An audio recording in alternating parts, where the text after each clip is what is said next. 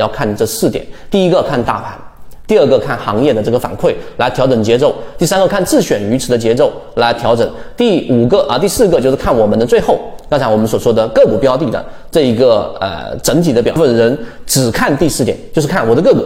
对吧？我的持仓，或者说我重点关注的标的，从来就没有看上述三个我们所说的关，这也很正常。因为大部分交易者呢，都是以短线的视角来参与整个市场，尤其是像一些一进市场啊，可能我们认为啊，这一个非常容易误入歧途的，就是去做打板。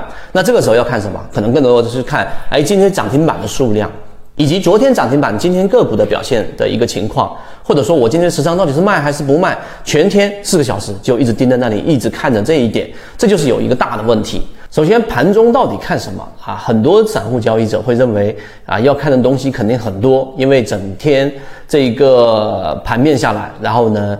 呃，我要看这个详细的一些成交量啊，看数据啊，看信号啊，看一系列的这些内容。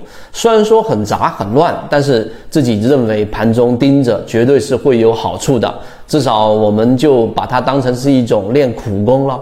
但是今天我们所讲的，可能就会完全有悖于你的认知啊！大家要认真仔细的听完。首先，我们认为盘中最主要看的不是刚才我上述的这些数据，而是啊两个重要的关键词。第一个就是反馈，第二个就是节奏。我们来给大家拆分一下，为什么反馈那么重要？我们在去开盘之前，我们给大家讲过，真正你需要花时间的，或者说你需要来确定你交易过程当中的成功率的，是在非开盘时间。所以你要做好自选鱼池的建立，你要对于大盘有一个大概的一个判断。那你必须有系统啊！那我们今天系统来告诉给大家怎么看反馈。第一个看大盘，大盘的反馈非常重要。那那反馈是什么意思呢？就是当就举现在的这一个例子来说，例如说，当你所处的这个盘面处于一个这一个趋势向好的已经扭转的 B 点区域，那么当趋势已经形成的过程当中，无疑我们要看的就下方的整个资金，就场外资金是不是有进场。那这个是需要盘中你根据成交量，根据整个量能情况来做的一个估算，所以很多人判断的方法有很多啊，很多也都是有效的。举个例子，例如说昨天放了一个巨量，那么今天拆分出来，如果你把它平均到每半个小时。或者平均到每二十分钟，你看这二十分钟的成交量乘起来啊，如果按照这个到收盘，是不是能跟比昨天的成交量更加的放大？至少是相持平的。这个也是很常规的，我们说真正专业交易者用的虚拟成交量的算法，没有什么神奇的，只是通过一个成交速率，然后去做一个估算。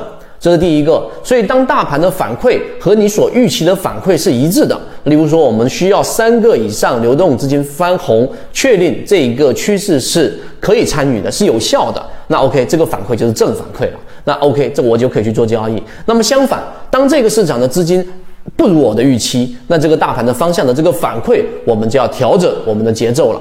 所以这两个是贯穿的，第一个大盘，第二个行业板块，行业板块要不要看？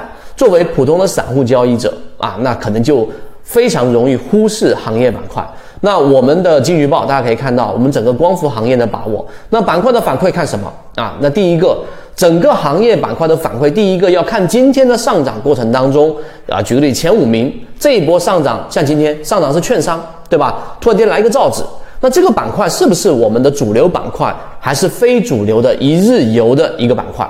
需要通过什么呢？通过第一个它的涨幅，如果它持续的涨幅，这个涨停板占比都是靠前的，前面的五个交易日都有这一个啊，例如说我们说的光伏，OK 好，那光伏就是我们的主线，今天的上涨是沿着主线上涨的，那么它极有可能就成为一个板块行业的主流啊，那这是这一种情况。那么相反的，刚才我说券商出来了，对吧？像前一段时间突然间酿酒出来了。对吧？来一个造纸出来了，然后你去发现它的涨幅不符合。例如说，它的主力净买额只是今天排名靠前，但是五日的主力净买额、十日净主力净买额占比你要去看，结果你发现五日、十日占比靠前的都没有造纸。